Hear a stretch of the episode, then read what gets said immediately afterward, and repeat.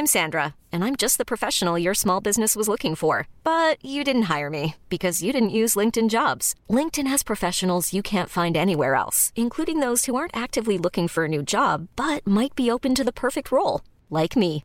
In a given month, over 70% of LinkedIn users don't visit other leading job sites. So if you're not looking on LinkedIn, you'll miss out on great candidates like Sandra. Start hiring professionals like a professional. Post your free job on linkedin.com/achieve today.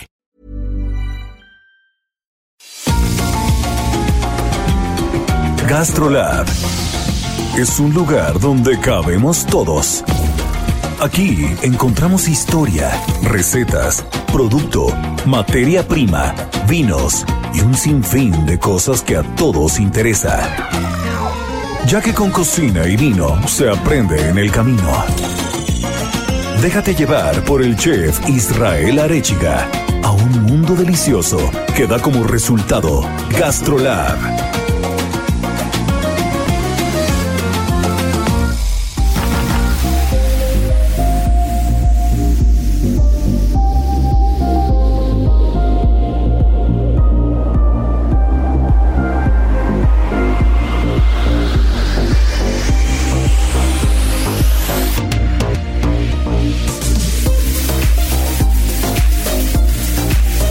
Amigos, ¿cómo están? Ya es fin de semana, ya empezó GastroLab, sí, están escuchando bien. Ya estamos a punto de ponernos a hablar de la garnacha, de la buena comida, de los buenos restaurantes, del producto, de los grandes cocineros. Ahora sí que de las personas, las manos que mecen la cuchara en la olla. Y no podría ser de otra manera. Ya tenemos aquí a nuestra querida Miriam Lira, editora de GastroLab, que todavía la veo un poquito enfiestada de su cumpleaños. Mi querida Miriam, este, yo creo que la fiesta estuvo bastante bien. Ya nos platicarás todo lo que comiste y bebiste, a ver si, a ver qué tal te la pasaste. También ya tenemos aquí a nuestra querida Marianita Ruiz, cocinera, chef de cabecera, que hoy nos trae un producto bastante particular, una fruta que bien puede ser eh, el anón, la nona, la noni, la fruta de atis. Y bueno, pues también Marianita eh, nos estará platicando de una ida a un restaurante japonés. Estaremos platicando de restaurantes japoneses de la Ciudad de México. Iremos platicando algunos recorridos pues para contarles un poco de lo que estamos comiendo, lo que estamos probando nuevo. Las 8 de GastroLab. Es momento de dar un repaso por nuestras páginas. Y para empezar, pues como cada ocho días, nuestra querida Miriam Lira nos va a traer lo que salió en la portada del Heraldo de México, que mi querida Miri, dime nada más y nada menos, tuvimos de manteles largos porque tuvimos a una estrella Michelin en la portada. ¡Eh! ¿Cómo están amigos de Gastrolab? Pues sí, yo feliz de compartir este fin de semana con todos ustedes. Sí, fíjense que, somos bien chismosos en Gastrolab y siempre nos andamos moviendo por, por todos y cada uno de esos espacios que nos llevan a degustar y a disfrutar platillos cada vez más deliciosos. Y por supuesto también estas historias que nos llenan como el corazoncito, no solamente de hermosos sabores, sino de pues anécdotas de vida que, que son interesantes para todos ustedes que como cada semana todos los viernes van al puesto de periódico y se llevan su gastrolab o nos visitan en gastrolab web. Entonces en esta ocasión traemos a un chef muy particular que se llama Ignacio Solana, que justo como tú dices, Isra, pues es poseedor de una estrella Michelin. Y hace unas semanas, dos o tres semanitas, estuvo en la Ciudad de México en un festival muy interesante que se llama Spanish Extravaganza, que regularmente se hace en España y que ha ido pues teniendo varias sedes alrededor del mundo, en Dubái, en Londres, en varias partes del mundo. Y pues bueno, ahora llega a México con un montón de estrellas en cuanto a chefs, en cuanto a producto, en cuanto a vino. Y pues nos encontramos con este chef, con Ignacio Solana, que bueno, que nos, su historia nos cayó como anillo al dedo por muchas, por muchas, por muchas razones. Una de ellas, pues que ayuda a muchos alumnos de las escuelas mexicanas. Él constantemente, a pesar de que es la primera vez que viene a México, por alguna razón de que a él le encanta la cocina mexicana, ayuda a los estudiantes de escuelas de gastronomía mexicana para que ellos puedan ir a Europa y hagan sus pasantías. Eh, les apoya con hospedaje, les apoya con comida y pues Y la formación, ¿no? la que la formación. es formación. Siempre lo hemos dicho. Eh, pues yo di clases siete años más o menos, con Marianita algunos de ellos. Y, y justo una de las cosas que siempre decíamos, eh, y esta parte es fundamental en, en, en la formación, es si es importante que te abran las puertas en otro lugar, que te abran las puertas en otro país, que puedas ver lo que hay en el mundo, si es importante que puedas abrir tu panorama a los horizontes, pero también es fundamental que no se vayan con la idea de que por estar en España o estar en un restaurante estrella Michelin vas a aprender a cocinar como allá o, vas a aprender este las técnicas tal cual son, ¿no? Todo todo va junto con pegado.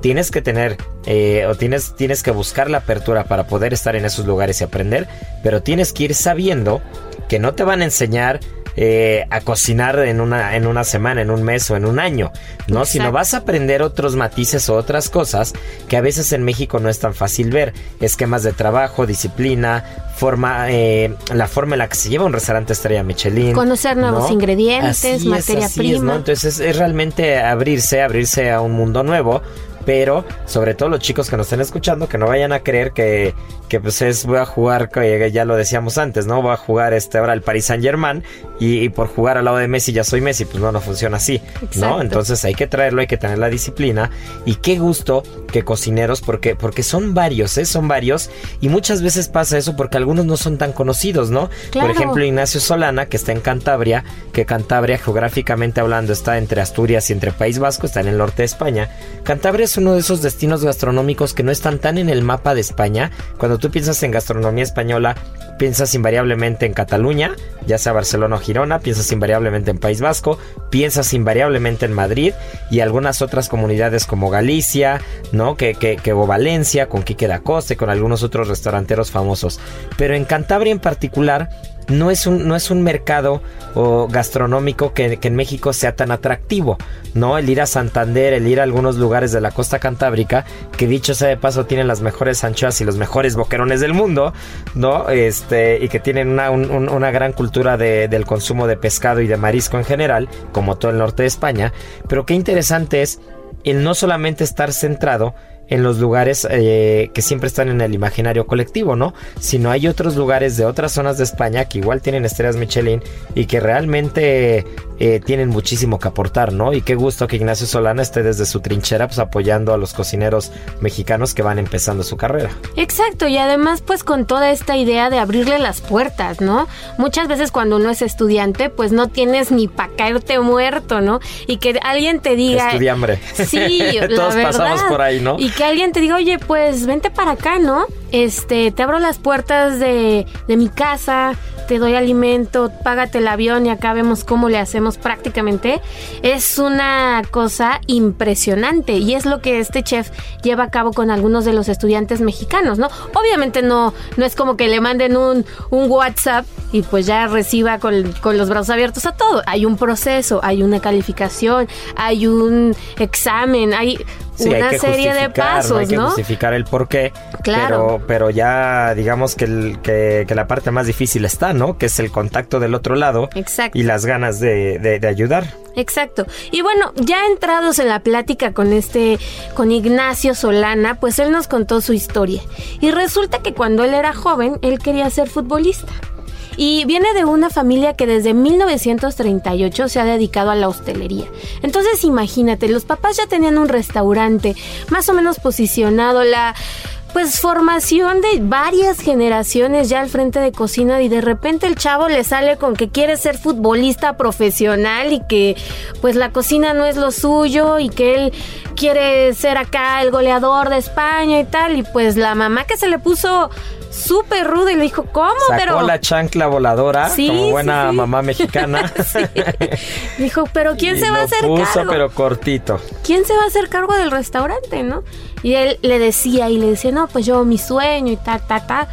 Y pues resulta que pues él siguió empeñado en ser futbolista, pero pues desde muy temprana edad pues lo metieron a trabajar al, al restaurante de la familia, porque pues tenía que ayudar y como en todas las familias, pues ni modo, ¿no? Tienes que aprender a lavar ollas y después a tomar comandas y cocinar y demás. Y pues poco a poco pues ya a los 13 años lo meten a la escuela de hostelería, ahí va medio rejego el niño, cumple 17 y dice, bueno, pues ya me voy a poner a trabajar. Pero no voy a trabajar con ustedes, ¿cómo la ven? Entonces se va de rol por España a trabajar en varios restaurantes de muy buen nombre. Y estando lejos de la familia y pues apartado como de todo este entorno, pues se da cuenta de que sí le gusta la, la cocina, que, que más bien pues encontró como ese gustito ya cuando se separó yo creo que era más una cuestión como de recelo ahí con la familia. Pues que se lo metieron un poquito a fuerza, ¿no? Exacto. Que, eso es que eso es lo que lo que pasaba mucho en las generaciones anteriores, que este que no quiere decir que en las en las actuales no pasen, pero, pero en generaciones anteriores yo conozco muchas, muchas personas que les metieron el oficio, ahora sí que este, a la de a fuerza, ¿no? Sí, este, aunque digan que a fuerza ni los zapatos entran, como no, yo conozco muchos que les entraron los zapatos y los zapatazos a fuerza, ¿no? Y voy a, poder contarles la historia, así brevemente, de un restaurante que tuve oportunidad de estar en uno de mis restaurantes favoritos en el mundo, que es el Cayanguetaria, ¿no? Que, que ahora mismo está la tercera generación que está la tercera generación aprendiendo. Y, originalmente, que Marianita conoce bien a la señora, porque Marianita estuvo el año pasado, se dio una vuelta y lamentablemente estaba cerrado el restaurante.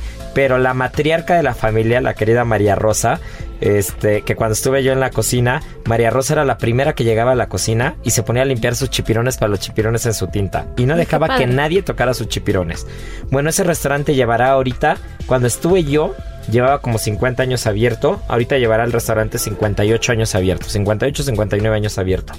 Y ahorita los dos hijos, eh, los dos hijos hombres de Igor, eh, Igor Arreyes, el hijo de María Rosa, que es actualmente el, chef propietario y el que lleva el restaurante, junto con Lidia, este, que Lidia es la esposa y Lidia es la que lleva la sala, e Igor también está metido en la sala y cocinan un poco.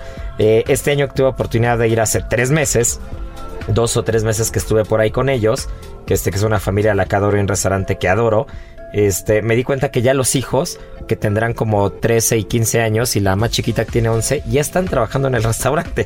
¿no? Entonces en el verano, en el verano en lugar de estar este, de fiesta en las fiestas del pueblo y todo, ya los metieron a trabajar. Entonces la hija chiquita, la hija chiquita de repente se mete a ayudarle a la mamá porque hacen conservas de bonito o de anchoas. Entonces eh, ya la metieron a trabajar ahí con la mamá.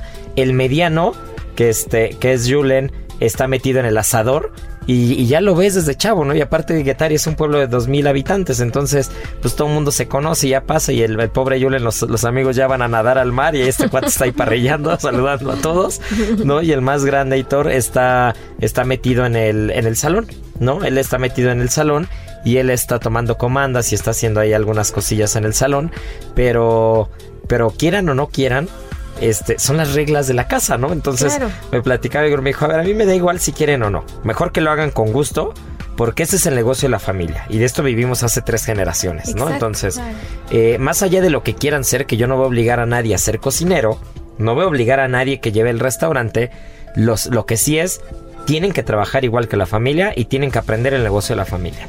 ¿no? Si no lo quieren llevar más adelante ya es problema de ellos.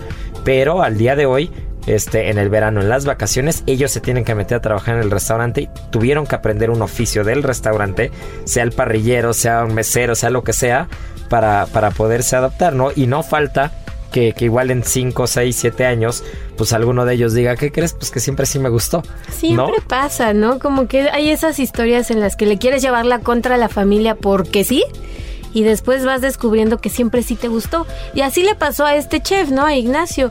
Y resulta que hace 10 años consigue tan tan anhelada estrella, la estrella Michelin, y pues tenía 30, 30 años, ahorita tiene, acaba de cumplir 41 años, y se convirtió en uno de los cocineros más jóvenes en, en adquirir esta estrella, porque pues ya sabes que adquirir la estrella requiere y lleva años y años y esfuerzo, y pues ya anda en esas andadas y ya no se sale. El restaurante se llama Solana y este su, su apellido y pues bueno, pues ya la familia está orgullosísima del niño que no quería ser cocinero. Pues esas son las grandes historias de la gastronomía, ¿no?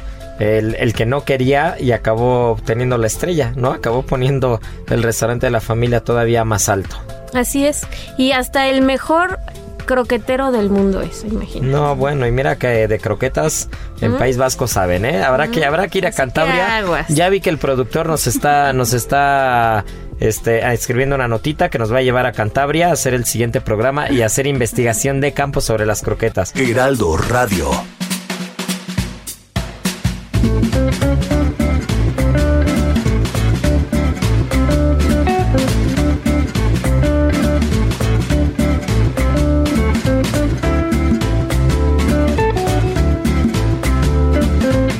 Hablando del productor, mi querida Miri, no sé a ti, pero a mí me trajo mi calaverita y Eh, se me antoja sí, un capuchino sí. al lado. Ay, sí, qué rico el capuchino. A mí también me fascina. Yo creo que no hay bebida tan popular como un capuchino en cuanto a café. ¿no? Pero quien nos está escuchando dirá, estos locos, ¿por qué se pusieron a hablar del capuchino? Ah. ¿Qué hay con el capuchino? A ver, Bueno, cuéntanos. pues porque este lunes es el día del capuchino. Uf. Así es que el lunes todos, por favor, como buenos foodies que son, lleguen a la oficina con su capuchino y como que no quiere la cosa, hagan que todo el mundo les pregunte, ¿por qué traes tu capuchino? Y ya se echan la historia del día del capuchino que ahora mismo les vamos a contar. A ver, Y es suelta, que- suelta la sopa. es súper interesante porque, bueno, además de que es todo un arte, pues el nombre del capuchino viene de los frailes franciscanos. Resulta, no es una, no es una preparación muy antigua, nació en el siglo XX, pero este, cuando buscaron el nombre que querían ponerle, pues dijeron los, los, los italianos que se iban a basar en, los, en la orden franciscana, porque pues ellos son conocidos como los escapuchini. Y pues en español este nombre quiere decir desencapuchados. Y Ah, entonces mira. dicen que el capuchino... Sí, que al final es la orden de los capuchinos, ¿no? Exacto. Pero son franciscanos. Exactamente. Ok. Y quieren, pues, como que hace referencia a que el atuendo o la túnica de estos frailes es muy parecida a la del capuchino. Ya ven como que tiene el espresso, la crema, la espuma y parece como esta túnica de frailes este franciscanos, pero no quiere decir que ellos que ellos lo hayan inventado. Bueno, pues yo tengo que decir que Marianita tiene una historia muy bonita. Ay, cuéntale. sí, vamos a embarcar a Marianita, ¿no? Porque Sí. yo sé que se sabe la historia, pero no, pero como que no quiere decirlo, trae el bigote de capuchino ya, pero este, pero no habla. A ver, Marianita, cuéntanos la historia que te sabes, porque sé que es muy parecida a la del croissant, ¿no? Cuando, cuando el Imperio Otomano llega, llega a atacar Viena, los turcos llegan a atacar Viena, y entonces cuando, cuando el imperio, cuando los turcos vencen al imperio otomano, son condecorados por, gracias a que los panaderos avisaron porque estaban en la madrugada trabajando, son condecorados con un pan, y ese pan es el croissant, que significa el creciente, que es la luna de Turquía, y el croissant que es creciente, pues se, eh, se supone que simboliza que los vieneses se comían a los turcos. Y esa historia que tú te sabes también tiene que ver con turcos y vieneses. Exacto. Se- eh, dicen que en el año de 1863 el Papa manda a Marco de Aviano, que era un monje de la Orden de los Capuchinos, a unir o como hacer la paz entre los cristianos y el ejército otomano. Entonces eh, llega al, al convento y ahí encuentra como unos sacos de café y se da cuenta que pues que lo puede ocupar. Entonces decide hacerle unas bebidas, pero cuando prueba este café se da cuenta que es muy amargo. Entonces eh, decide mezclarlo con crema y con miel y se dice, y entonces el, el tono del café era igual al que de su vestimenta, que era como color café. Sí, al hábito que Exacto, llevaban, ¿no? entonces le- de ahí surgió el nombre que era capuchino, porque Ah, ellos eran mira. los monjes capuchinos. No sabemos si gracias al capuchino hicieron las paces los vieneses y los turcos. No sabemos si, tu- si tiene que ver con el croissant. No sabemos si el capuchino fue inventado para poder chopear el croissant, como nosotros podemos chopear un buen bolillo, una telera con un chocolatito. Pero lo que sí es un hecho es de que la historia del croissant y la historia del capuchino van ligados a turcos y vieneses. Qué padre. Y bueno, ya a partir de 1950, su boom internacional. A partir de ese entonces, en toda cafetería de este planeta, se empezó a servir un capuchino Que como se jacte una de serlo, moda. ¿no? Que se jacte de serlo. Y pues bien hechecito mejor, ¿no? Porque luego te sirven unos que ni espumita tienen o que no saben a nada. El secreto está en pedirlo con leche entera. Para que Ah, espese bien. mira. ¿Mm? Nada de que Y primero se deslactosada que hervir la leche. Sí, ¿no? claro, claro, claro. A diferencia de un latte que primero pones el café y después pones la leche. Exacto. Y dicen los que saben que la jarrita metálica en donde espuman tiene que estar heladísima, como para que la consistencia sea todavía más rica y deliciosa. Y hay alguna por ahí que se usan claras de huevo, ¿no? Que es, me, me- me recuerda un poco como a estos, a esta bebida peruana, el famosísimo pisco pisco sour. Y hay alguna, hay alguna, por ejemplo, que se montaban claras, ¿no? Entonces se montaban claras con, incluso con yemas de huevo y se mezclaban con la leche y se hacía un cafecito muy parecido. Ah, mira qué rico. No hay como muchas variantes, hay como muchas variantes, pero para mí definitivamente el capuchino es de mis cafés favoritos. También para mí. Sí, sí, sí, porque tiene una cremosidad, tiene una, Sí. tiene una untuosidad, tiene mucho sabor, es muy rico. Este, no sé si tanto como un buen espresso doble cortado. Es diferente. Pero, pero Es muy diferente. Sí, sí, sí, pero con un pancito al lado, nada como un capuchino, ¿eh? Nada, nada, nada. Oigan, y dicho sea de paso, hace unos días se llevó a cabo el World Barista Championship y por primera vez ganó un colombiano y se llama Diego Campos. Entonces, pues bueno. No hizo un capuchino en la competencia, pero, Pero- bueno, es barista y le mandamos un abrazo y una felicidad. Pues habrá que tenerlo aquí en Gastrolab, Sí, ¿no? lo voy a buscar. Fíjate que eso no hemos hecho los Fíjate programas que que, eh, les recordamos que todos los miércoles y viernes en punto de las 3.30 de la tarde sale Gastrolab TV. Ahí este verán a mi querida Pau Abascal, a Gaby Ruiz, a un servidor, este cocinando ahí con diferentes con diferentes celebridades y este y estaría bien porque nunca he hecho un programa ligado al café. Estaría Hemos hecho programas ligados a los maridajes, al jerez, al vino tinto, al espumoso, al té incluso con una sommelier de té, pero al mezcal hemos hecho algunos, es incluso alguno con charanda, recuerdo, pero pero no no recuerdo que hayamos hecho uno con la línea de, de- del café como, como eje central, ¿no? Entonces sería muy bueno, sería muy bueno invitar este Al mejor barista al del mejor mundo. barista del mundo traído Por directamente supuesto. desde Colombia, Por parce. supuesto. Además, ya hay muchísimos platillos, incluso carne, que la sazonan con sal y y Café. Sí, los famosos rubs de café. Claro. Ajá. Entonces, pues puedes hacer todo un menú de degustación. Oye, pues me late, mi querida Miri. Pero pues antes de irnos, porque esa primera parte se nos está yendo como una tacita de capuchino, bien, bien, bien espumadito, esos que te dejan el bigote como el que trae Marianita ahorita lleno de, de leche montada y espumada, con un poquito de canela. Recuérdanos las redes sociales de Gastrolab y recuérdanos este cada cuándo podemos ver el- la edición impresa. Todos los viernes, no se les olvide, es muy bonita visualmente, gastrolabweb.com, ahí la pueden encontrar gratis, pero ahora si ustedes quieren apoyarnos e ir a su, a su puesto de periódico, cuesta 10 pesos, el periódico viene dentro, la van a disfrutar muchísimo, vienen muchas recetas, vienen muchos artículos, y en redes sociales, arroba heraldo gastrolab en Instagram y gastrolab en TikTok. Venga, pues ya estamos, así que bueno, pues esto se está poniendo buenísimo. Llegó el Festival del Ahorro Soriana. Aprovecha que la pantalla Samsung de 58 pulgadas 4K está a 12,490 pesos y hasta 18 meses sin intereses. Soriana, la de todos los mexicanos. A noviembre 8, aplican restricciones. Consulta modelo participante. Válido en Hiper. Gastrolab es un lugar donde cabemos todos. Vamos a una pausa y regresamos.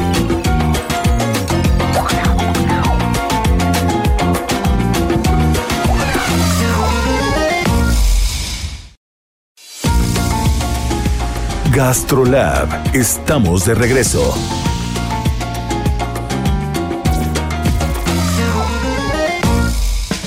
Llegó el Festival del Ahorro Soriana. Aprovecha que toda la juguetería de importación Soriana está al 50% de descuento y hasta 12 meses sin intereses. Soriana, la de todos los mexicanos. A noviembre 8, aplican restricciones. Válido en Hiper. Y ahora, el sabor oculto.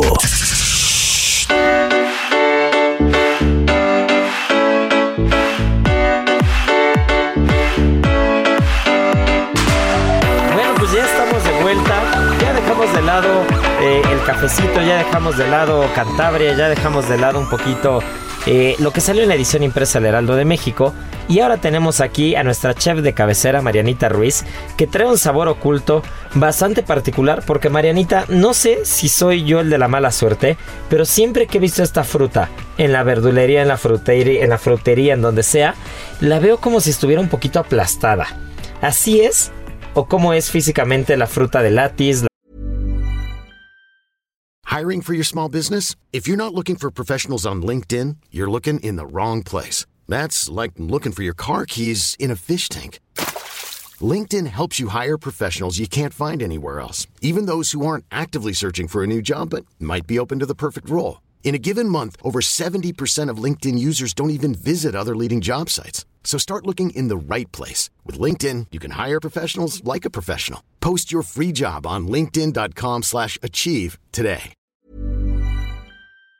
La nona, el noni, ¿Cómo es? A ver, cuéntame, porque igual y siempre he tenido mala suerte. Pues no, no es justamente no es aplastada y de hecho tendría que ser eh, la misma forma de una manzana, pero lo que hace un poco peculiar es que en vez de tener como esta piel lícita, son como escamas. Y si la pueden partir, por dentro parece guanábana. Entonces cuando tú la comes es como esponjosita, pero sí hay que quitarle eh, las semillas. Ah, Tal vez ya sé, tú te estás confundiendo con la chirimoya. puede ser, ¿eh? Pero ver, no, ver, la ver, que yo les digo es como una manzana, pero la, eh, la piel son escamas. Y por dentro parece guanábana. ¿Qué crees que sí? Ajá, Y la gente generalmente lo confunde sí, con la con la chirimoya. chirimoya. Exacto. Pero esta eh, fruta que les traigo hoy justamente eh, está tomando como un poco de auge y ahorita todo el mundo lo está conociendo o más bien lo van a encontrar como sugar apple. Pero el verdadero nombre o como normalmente como normalmente se conocía era como fruta de atis y obviamente dependiendo del país de donde esté, por ejemplo, en Filipinas justo le dicen así, pero por ejemplo si estamos en Paraguay le van a decir oratiku, en Tailandia le dicen noinai, en Medio Oriente le dicen oshta. Entonces dependiendo es como el nombre, sí es como muy variante, pero es exactamente la misma fruta. Es de, de América mm, tropical, de ahí es su origen, y también en gran parte de la India. De hecho para India es muy importante y ellos sí la usan como un poquito más. Por ejemplo, los hindús eh, las hojas las dejan secar, las muelen y según ellos, si inhalan eso es como un buen remedio para, la- para la histeria, para reducir la histeria o para los desmayos. No, bueno, a ver, antes de que sigas, este, consíguenos un poquito de hojas porque aquí en Gastrolab, este, en- los restaurantes, en todos lados se requieren. No estoy muy seguro de si el método de consumo sea el correcto, pero este, pero vamos a intentarlo en té y este y a ver si así nos baja un poquito la histeria colectiva que nos cargamos a veces. Ya sé, hay que, hay que hacer trabajo de campo, a ver Sí. si funciona. Y por ejemplo, eh, en Asia llegaron gracias a los españoles y los españoles el uso que le dan es que eh, hacen como jugo y eso lo ayudan, lo ponen a fermentar y lo ocupan para hacer sidra. Ay, qué rico. Y para quien no, no sepa que nunca la ha probado, dicen que el olor y el sabor es muy similar a la crema pastelera. Uf, qué Uf, rico. qué rico. Es, sí, es como cremosito, tiene una consistencia un poco extraña. Y bueno, eh, si alguna vez se llegan a encontrar esta fruta, que seguramente ya la van a encontrar, el, el México tenemos, eh, la pueden hacer agua, la pueden hacer sorbete, incluso mermelada, creo que es como la mejor forma de, de sacarle provecho a esta fruta. Y si nos vamos como un poco de la parte de la salud, eh, es muy buena para el corazón. También se recomienda mucho a las mujeres embarazadas. Ayuda mucho a tener como un, un cabello y una piel súper bonita y a nivelar un poco los niveles de azúcar en sangre. Solo que si la encuentran y la consumen aguas, porque como en muchas frutas y verduras, La semilla. las semillas son tóxicas. Y esto es porque tienen una, una sustancia que se llama anonaina. Pero eh, esta, en algunas poblaciones, esta también le dan como muchos usos. Y dicen que si haces pasta de las semillas, ayuda eh, los niños, las pones y ayuda a matar los piojos. No, bueno, o sea, Pero- imagínense, es tan tóxica que mata a los niños piojosos. Exacto. Y el aceite que extraen de las semillas lo ayudan para control de plagas en, pues, para las plantas. Ay, no, bueno, pues oye, pues qué, qué fruta tan compleja, ¿no? Sí, la verdad es que está muy extraña. Yo estoy segura que muchos de ustedes no la van a conocer, pero háganse la tarea de encontrarla porque aparte es súper bonita. Súper, súper, súper bonita. Oye, pues habrá que, habrá que investigar, habrá que hacer labor de campo Sí. y este, y habrá que hacer una agüita con una de ellas, ¿no? Y si tienen sobrinos piojosos, pues ya saben. ya saben. Hacer pasta de semilla de atis. Sí, Sí, pues aparte sí. ya lo hemos platicado aquí anteriormente de varias frutas, ¿no? De, de, de frutas como la cereza, que, que, que pues al final tienen cianuro, Cianuro. dentro, ¿no? Entonces, la de la manzana también, ¿no? Si mal no También recuerdo. tiene cianuro, sí. La de la Y manzana. todo el mundo se come las semillas de la No, yo manzana. Sí, no. pero creo que creo que el tema es Romperlas. tendrías, ajá, tendrías que masticarlas y tendrías que comerte como 100 o 1000 o una Mm. Ah, cosa así bueno. para que realmente te pudieras todos, intoxicar. Si te comes dos o tres no pasa absolutamente nada, ¿no? En el mismo hueso de mamey, que ese es el aroma que tiene el pixtle como tal, ¿no? Que ese aroma como amareto, como almendrado, pues es el mismo cianuro. Pues son muchas las frutas en la naturaleza que que pues la semilla tiene estas, estos, estos compuestos o estas sustancias que, que son tóxicas. Sí, pero en grandes cantidades. Perfecto. Oye, pues qué bien. Heraldo Radio. GastroLab, tu recorrido gourmet.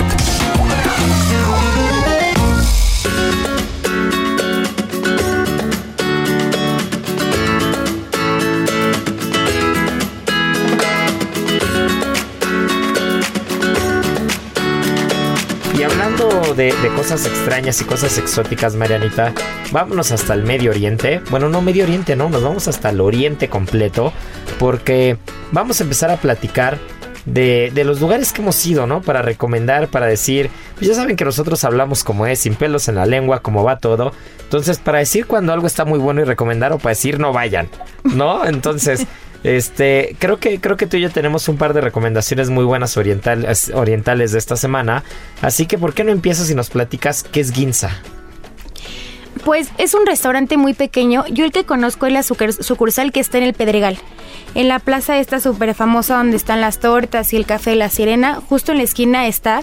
Y de verdad es chiquitito. eh, pero creo que les fue tan bien en la pandemia justamente que solo era un local y tenía la barra donde te preparan todo y en la parte de arriba tendría como tres mesas. Ahora ya le pusieron afuera como de estos techitos que pusieron en toda la Roma y la Condesa y afuera tiene un- unas cuantas mesas más. Y la verdad es que desde que llegas el servicio es bastante bueno. Y eh, tienen como a una persona que es como el, el- el jefe de piso, que todo el tiempo está sacando como bebidas muy orientales y muy refrescantes.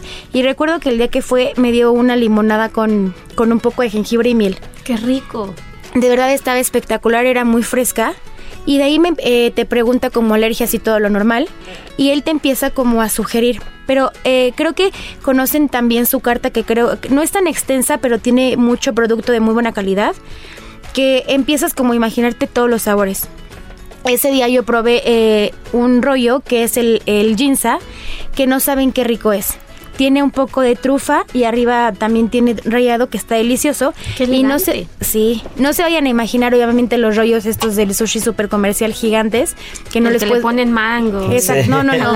Son, son los rollitos chiquitos de un bocado que lo puedes comer con eh, perfectamente y el- la verdad es que el pescado está bastante fresco. Que yo aquí voy a sonar muy gruñón.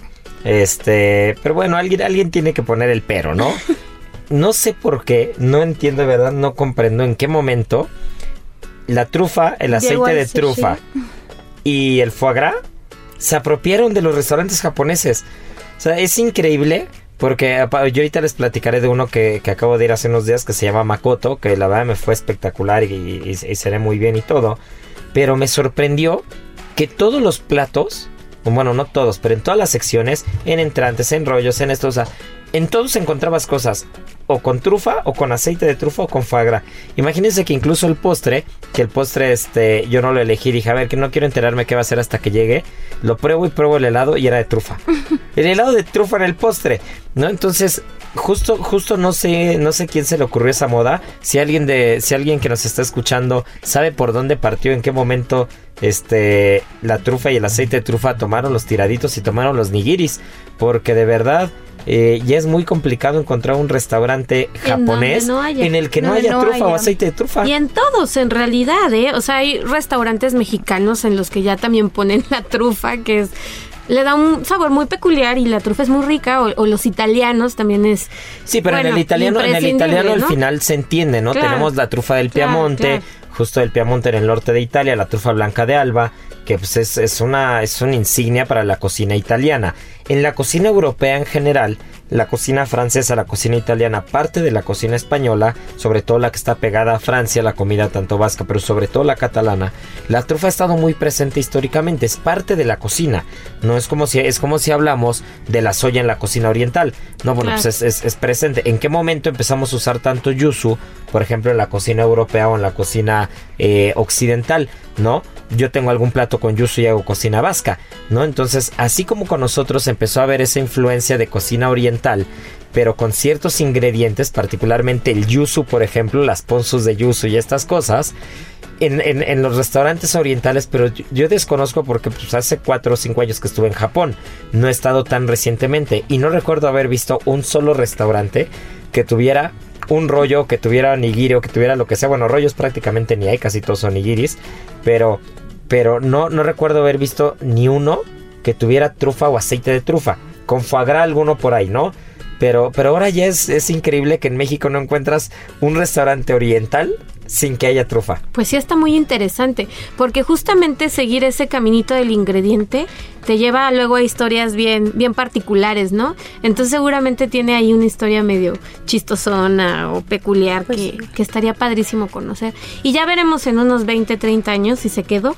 Si y, ya ver, es y ver si fue eso. infaltable. O si también honestamente simplemente es enriquecer, entre comillas, enriquecer los platos o las cartas o los menús de manera fancy Puede ser. con ¿no? productos costosos, ¿no? Por, por enriquecerlo, ¿no? Porque, eh, porque así es, ahora que nosotros estamos haciendo la planeación de ser un Miami, que, que ya está, ya, ya, ya está empezando, ya está en obra. Y que pronto les vamos a platicar Sí, con lujísimo Sí, sí, de sí. Les vamos, detalles. no sé si les vamos a dar la primicia a Gastrolab o no. Pues no, sí, estoy, no ¿no? estoy muy, no estoy muy seguro, ¿eh? Si, si Gastrolab va a ser los primeros en saberlo.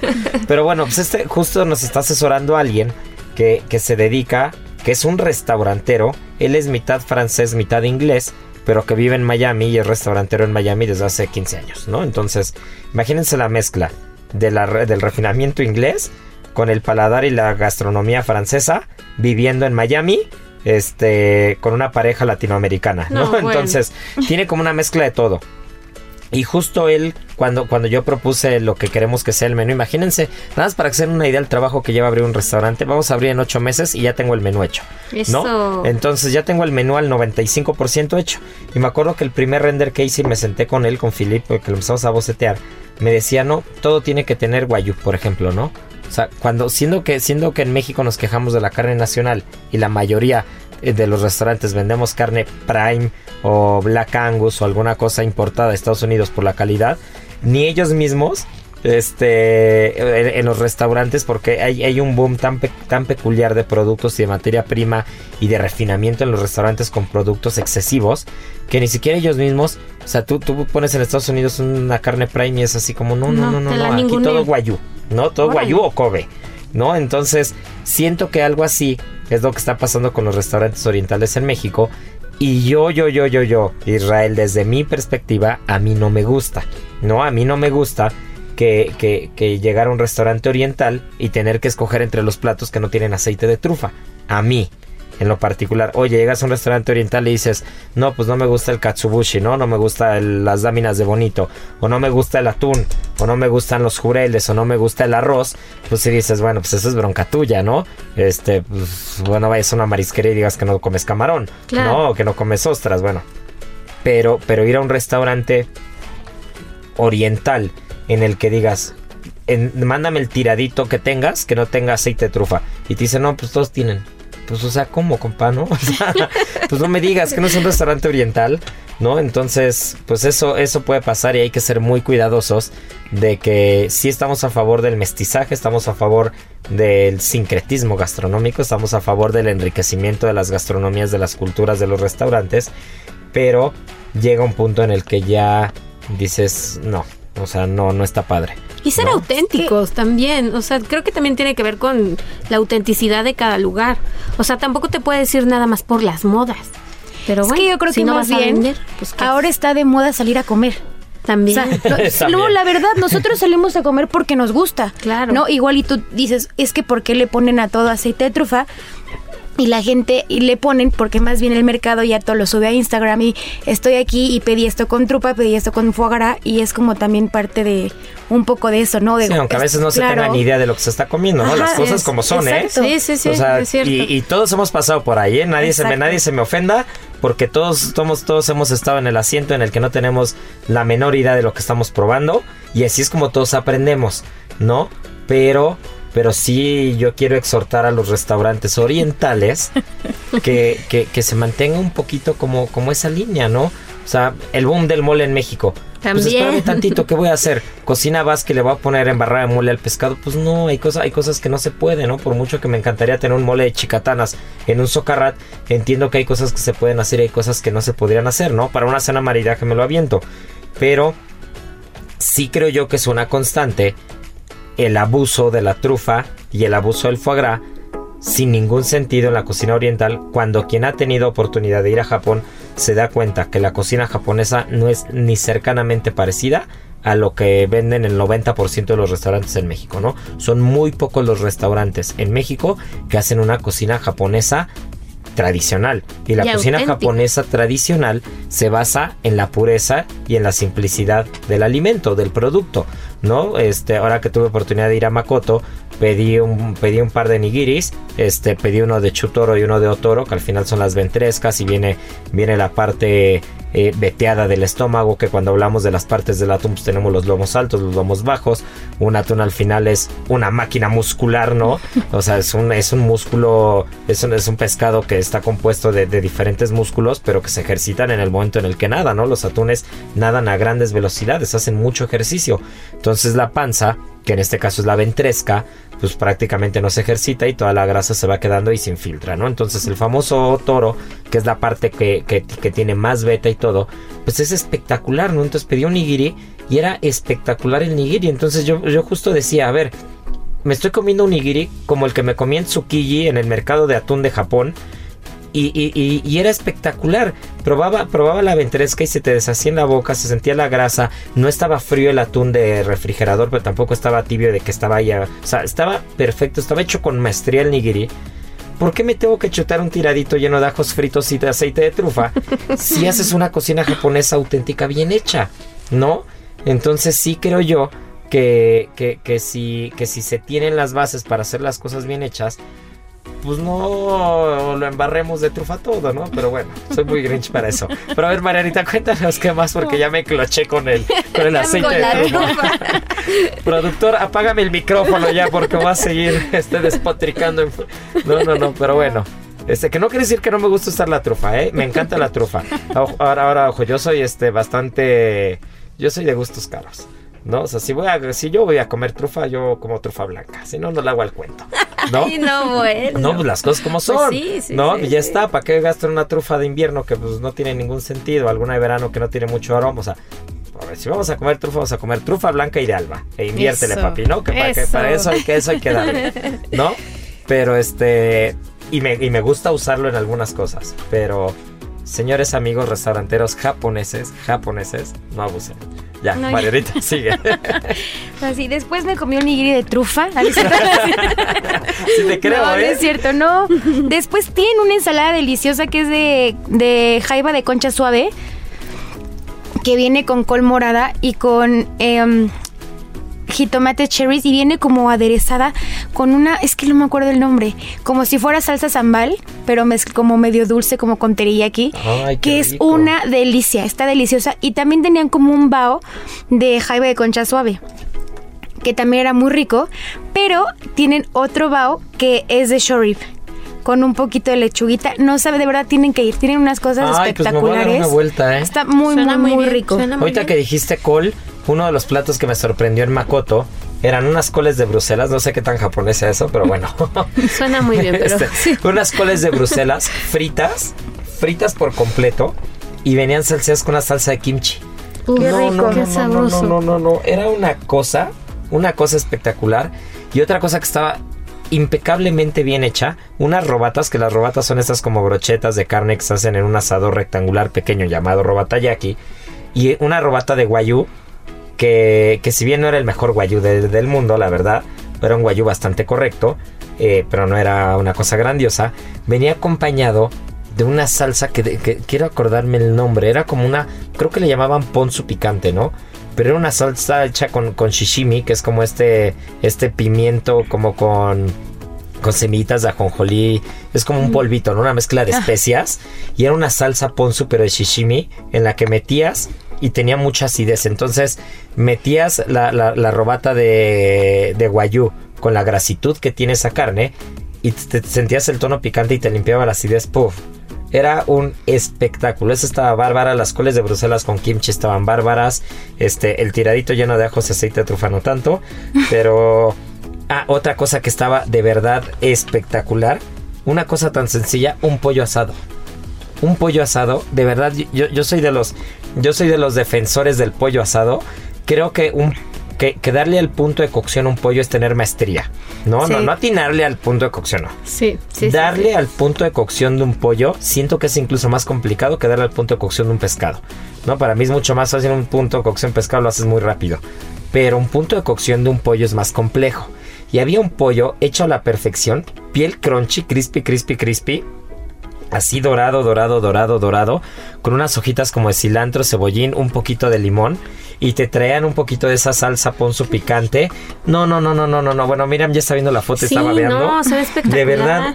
La vas a tener algo, que postear. algo tan sencillo ve esto, o sea, Uf. algo tan sencillo en el que la piel está hecha a la perfección, dorada, el pollo jugoso, comer caliente que para nosotros hoy lo decía, hoy lo decía que estábamos desayunando en la mañana y decía qué raro es para mí Comer caliente. O sea, ¿Cómo? como, como comemos frío diario, comemos de pie frío en cinco minutos, ¿no? Entonces, Vida de chef. como comemos frío diario, comer a una temperatura normal ya se me hace muy caliente, ya me quema. Cosa rara, o sea, me puedo, puedo agarrar un carbón medio prendido, meter la mano a la freidora, no tengo bronca. Pero doy una cucharada a una sopa caliente como se la come cualquier persona del Ya mundo. no. Y para mí ya está hirviendo porque nunca como caliente, siempre como frío. ¿No? Entonces, justo le dije a. Mariana en la mañana, Sí. le dije, oye, qué raro comer caliente, ¿no? Me acabo de quemar con una cucharada de una tontería. Así ¿no? sabe la buena vida. Sí, entonces el pollo estaba calientito, a la perfección, estaba impecable. Después unas guiosas de guayú, que también soy, eso sí soy amante del guayú. Este, bien hecho, bien ejecutado. No tengo problema que lo cobren mientras esté, mientras esté perfecto. La bronca es cuando lo cobran y no está bueno. Ay, sí, qué Ay, sí, hay coraje más bronca Sí. que si le ponen sí. aceite de trufa a todo. Sí, sí, sí, ¿no? da mucho coraje. Pero, pero la verdad es de que, de que, de que fue una delicia. Y, y pues qué rico, ¿no, Marianita? Qué rico ir a Qué rico es restaurantes ir a comer. y Hagamos esta, esta Sí. dinámica más seguido, nos Pues quedó sí, deliciosa. yo creo que la siguiente nos vamos a llevar a Miriam. Sí. Y vamos, la siguiente vamos a uno de, de cocina mexicana, ¿no? Órale, va, Me late, va, va. me late. A una fonda. Pues ya, ya está. A ver, qué ya, rico, vamos a darle. Ahí tengo varias favoritas, ¿eh? Híjole, Yucatecas, tengo dos o tres muy buenas. Yo acá por la del Valle, una Uf, bueno, deliciosa. pues ahora sí que el programa se nos está yendo como, como una... Aceite de trufa. Como aceite de trufa. No, no, porque se me va a atorar, Marianita. Pero, pero bueno, no podemos irnos sin decir al ganador de la semana pasada y este y dar la adivinanza esta semana, porque ahora sí que, que ya se nos está yendo el tiempo. Llegó el Festival del Ahorro Soriana. En harinas para pastel y hot cakes, aceite de oliva o sustitutos de azúcar, compra uno y te llevas el segundo al 50% de descuento. Soriana, la de todos los mexicanos. A noviembre 8, aplican restricciones, válido sobre misma línea de producto. Aplica en Hiper y Super.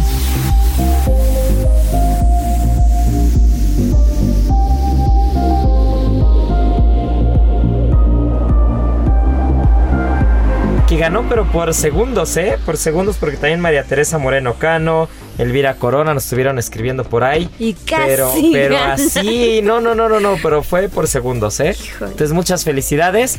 Y, eh, y bueno, pues la, adivinanza de este, de este día, pues va a ser esta muy en la línea de lo que venimos platicando. Nos tienen que decir tres nombres de platillos japoneses sin aceite de trufa, sin trufa, por amor de Dios. Arroba Israel Arechiga, pero tradicionales, ¿eh? Platos tradicionales. No me van a salir con que el rollo dinamita, porque los bloqueo de por vida. Arroba Israel Arechiga, arroba Israel A R E T X I G A. Y bueno, pues esto es Gastrolab. Muchas gracias por escucharnos. Nos escuchamos la siguiente semana. Les mandamos un fuerte abrazo. Y ya saben que tripa vacía, Corazón sin alegría. Aquí concluye otra emisión más de Gastrolab, el lugar donde cabemos todos. Esta es una producción de Heraldo Media Group.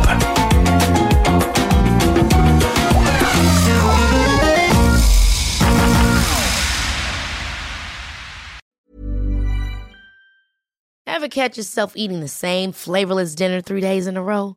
Dreaming of something better? Well, HelloFresh is your guilt-free dream come true, baby. It's me, Kiki Palmer.